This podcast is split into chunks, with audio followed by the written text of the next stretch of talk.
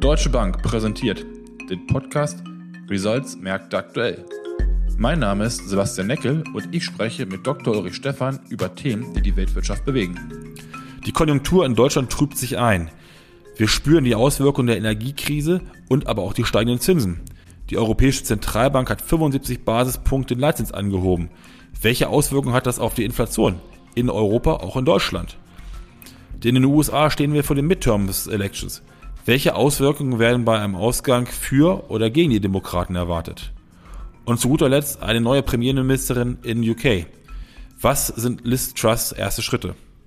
Gut, Uli, dann lass uns heute bitte wieder mit Deutschland anfangen. Die Konjunktur in Deutschland trübt sich ja so ein bisschen ein. Steigende Zinsen auf der einen Seite, anhaltende Energiekrise auf der anderen Seite. Für 2023 wird mit einem Rückgang des BIPs um ein Prozent erwartet. Die Bundesregierung hat jetzt das dritte Entlastungspaket verabschiedet, 65 Milliarden Euro.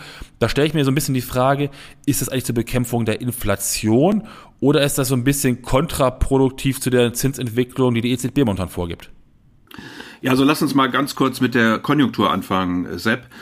Ähm, tatsächlich haben sich da in den letzten Wochen wieder die Daten eingetrübt, auch die Meldungen natürlich mit dem kompletten Gaslieferstopp über Nord Stream 1. Äh, es fließt noch Gas über die Ukraine, also insofern füllen wir auch die Lagerbestände äh, hier weiter auf in den Gasspeichern, aber ähm, die Industrie, vor allen Dingen auch der Mittelstand, klagen natürlich äh, über die extrem hohen Preise. Wir sehen ja auch schon, dass einige Unternehmen den Geschäftsbetrieb eingestellt haben. Äh, da gibt's ja prominente Beispiele. Auch ArcelorMittal hat gesagt, dass sie äh, Werke in Bremen und Hamburg äh, zumindest mal vorübergehend stilllegen. Also da sieht man schon, dass äh, hier ein gewisser Druck ist und äh, wahrscheinlich sind wir schon äh, in einem Abschwung und äh, die Frage, wie tief die Rezession jetzt sein wird, hängt sicherlich davon ab, wie wir äh, in der Zukunft mit den Energien umgehen, beziehungsweise wie wir Alternativen finden können. Ähm, du hast recht, die Bundesregierung hat vor diesem Hintergrund vor allen Dingen für die privaten Haushalte ein Paket herausgelegt von 65 Milliarden Euro. Hilfen, man redet ja auch über eine Deckelung des äh, Gas- und möglicherweise des Strompreises. Ähm, ich bin nicht so ganz sicher, ob das äh, Paket, was sich zunächst mal natürlich riesig anhört, auch so viel helfen wird, weil es äh, zu wenig zielorientiert ist und äh, weil natürlich über die Gasumlage, die ja dann im Oktober kommt und auch über die Mehrwertsteuer auf die höheren Preise den Haushalten auch wieder eine ganze Menge an Kaufkraft entzogen wird, neben der ohnehin schon hohen ähm, Inflation. Also insofern versucht man, glaube ich, hier den Wohlfahrtsverlust, den Wohlstandsverlust, den die Bevölkerung hat, indem mehr Geld äh, für ähm, Strom und Gas ausgegeben wird, also im Grunde eine Umverteilung an, ähm, an äh, die Hersteller von äh, Strom beziehungsweise Gas ähm, versucht man das auszugleichen. Das wird aber nicht gelingen, äh, weil natürlich einfach nicht mehr Güter da sind, sondern ähm, dann eben äh, mehr Kaufkraft äh, durch diese Umverteilung auf ein gleiches Angebot treffen. Und das ist dann am Ende des Tages natürlich weiter inflationstreibend. Also lange Antwort, äh, aber am Ende des Tages werden diese Maßnahmen, diese fiskalischen Maßnahmen, äh, sicherlich der Europäischen Zentralbank das Leben nicht leichter machen. Lass noch mal ein bisschen auf den Energiemarkt allgemein gucken. Die abgeschalteten Atomkraftwerke in Frankreich könnten ja 2023 wieder hochgefahren werden und somit den europäischen Energiemarkt entlasten, also auch wenn es ein bisschen kälter wird und die Wasserstände wieder ansteigen. Und auf der anderen Seite sind die Gasspeicher in Deutschland momentan, ich glaube, so bei 88 Prozent mittlerweile gefüllt. Wie hoch schätzt du denn das Risiko ein von ja, Blackouts, geplanten Blackouts, die im Winter kommen könnten? Ja, die äh, Strom- und auch die Gaspreise sind ja ein ganzes Stück wieder zurückgekommen. Äh, in der Höchstphase hatten wir eben genau diese ganzen Meldungen, dass äh, Russland die Lieferung über Nord Stream 1 einstellt, dass äh, in Norwegen ähm, die Wasserkraftwerke, 1700 Stück gibt's dort, nicht äh, ausreichend laufen können wegen Wasserknappheit, dass Frankreich eben von 56 Atomkraftwerken 31 stillgelegt hat. Nicht nur wegen Wasser, also Kühlmangel, sondern auch weil ähm, Rohrsysteme nicht dicht waren, die Atomkraftwerke gleiche Bauart haben und man dann vorsichtshalber äh, natürlich zuerst mal stillgelegt hat, um äh, diese potenziellen Schäden zu untersuchen.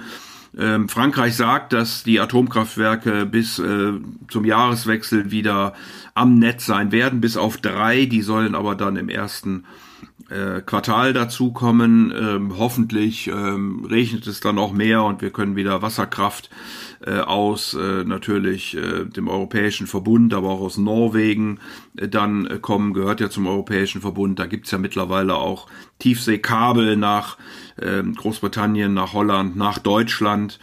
Ähm, und insofern äh, wird sich die Lage hoffentlich ein bisschen entspannen. Das zeigen, wie gesagt, auch die Preise. Nichtsdestotrotz gibt es Studien, die sagen, selbst bei den Füllständen ähm, der Gasspeicher für Deutschland ähm, reichen diese nicht aus, um uns endgültig über den Winter zu bekommen. Die Gasspeicher reichen, äh, wenn sie denn dann ausreichend gefüllt sind, äh, so in etwa sechs Wochen. Das heißt, wir müssen schon äh, Lieferungen von anderer Seite weiterhin beziehen.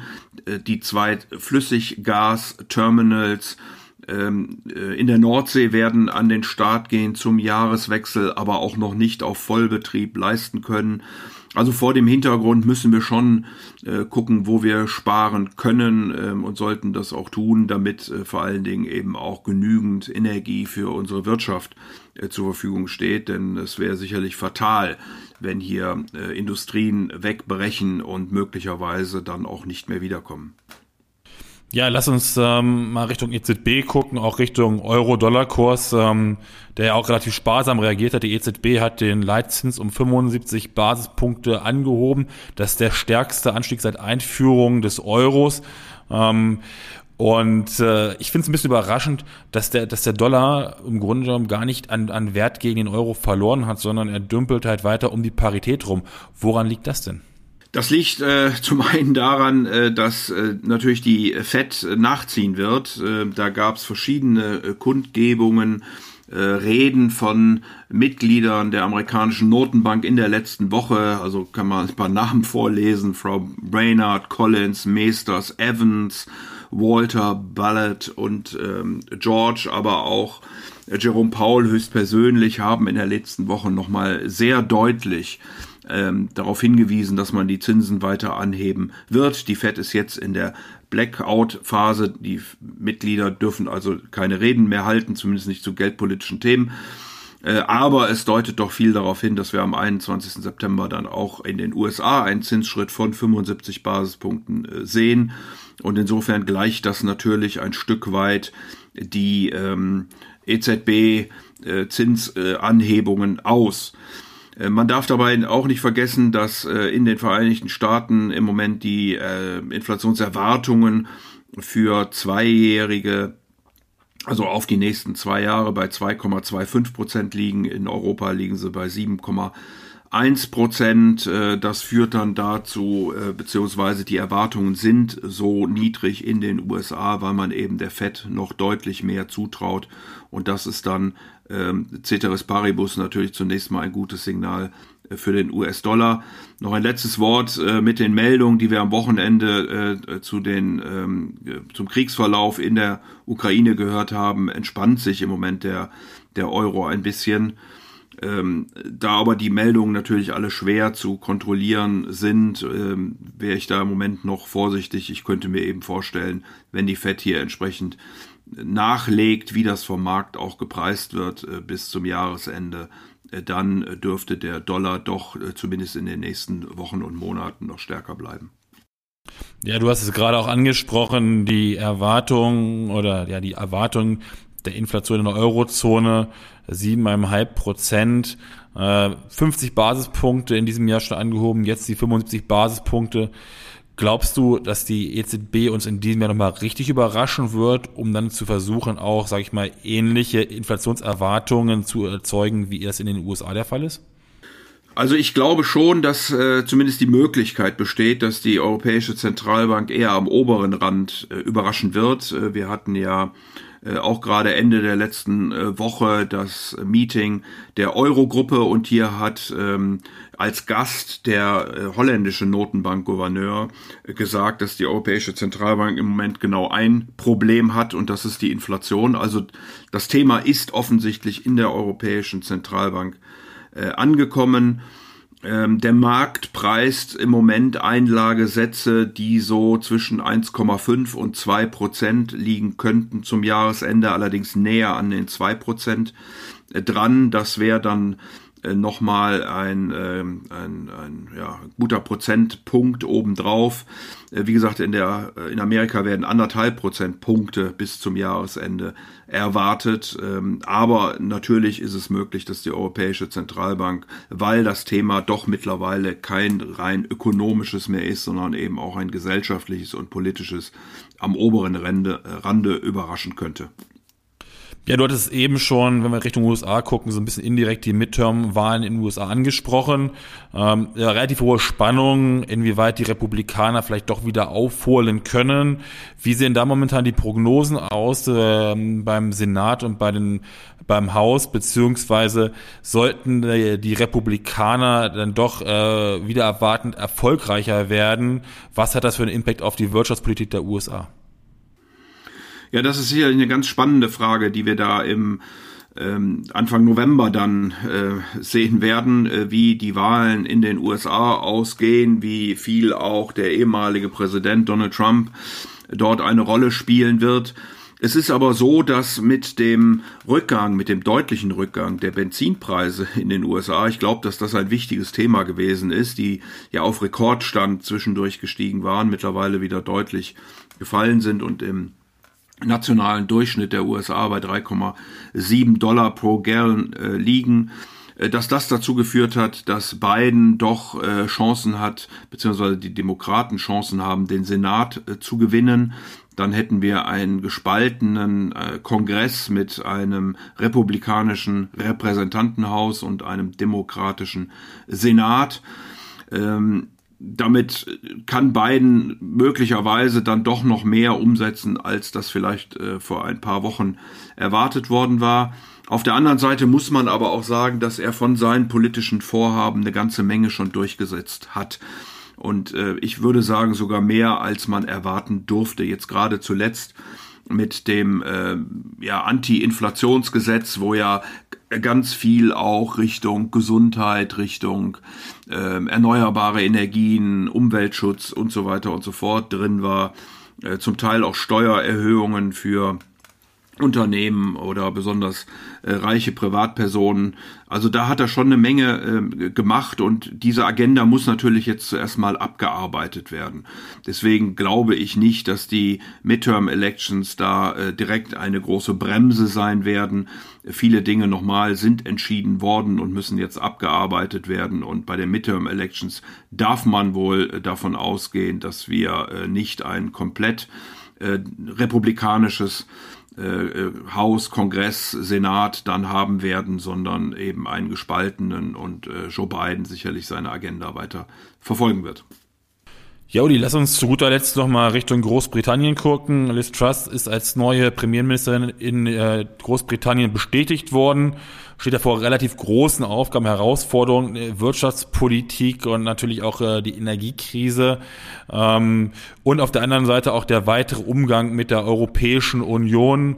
Wie blickst du da momentan auf Richtung Großbritannien? Ja, Liz äh, Truss hat ja äh, durchaus bewusst äh, Assoziationen mit äh, Margaret Thatcher ähm, geschürt, äh, indem sie sich äh, in ähnlichen äh, Posen hat äh, fotografieren lassen. Ähm, mittlerweile heißt sie etwas unter der Hand die keynesianische Thatcher in äh, Großbritannien, weil sie eben aufgrund der äh, doch großen Wirtschaftsschwäche, die wir dort sehen, aufgrund des Brexits, aber auch aufgrund der extrem gestiegenen Energiepreise, ein geradezu gigantisches Fiskalpaket äh, rausgelobt hat, was je nachdem, also man will den Gaspreis äh, deckeln und je nachdem, wo der Gaspreis dann steht, zwischen 150 und 170 Milliarden Pfund ausmachen könnte.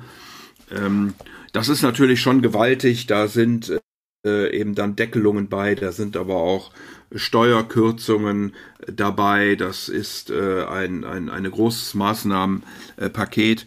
Darüber hinaus will sie sich sicherlich mit äh, dem Dauerthema der Grenze zwischen Großbritannien und äh, der Europäischen Union beschäftigen. Ähm, ich bin mal sehr gespannt, ob das Thema am Ende des Tages lösbar sein wird. Da beschäftigen sich ja auch jetzt schon mehrere äh, etwas länger damit und äh, vor dem Hintergrund äh, glaube ich nicht, dass man das mal so einfach äh, lösen wird können. Im Moment liegt die Grenze in der äh, irischen See. Damit hat natürlich Nordirland äh, gewisse äh, ja, Probleme in der Belieferung, beziehungsweise man sagt, dass die Kontrollen äh, dann stattfinden, wenn die Dinge weiter äh, geliefert werden Richtung äh, ähm, Irland. Aber das ist sicherlich ein Thema, was äh, den, den Briten nach wie vor äh, auf, der, auf dem Herzen brennt. Äh, die Europäer sehen es, glaube ich, als gelöst an.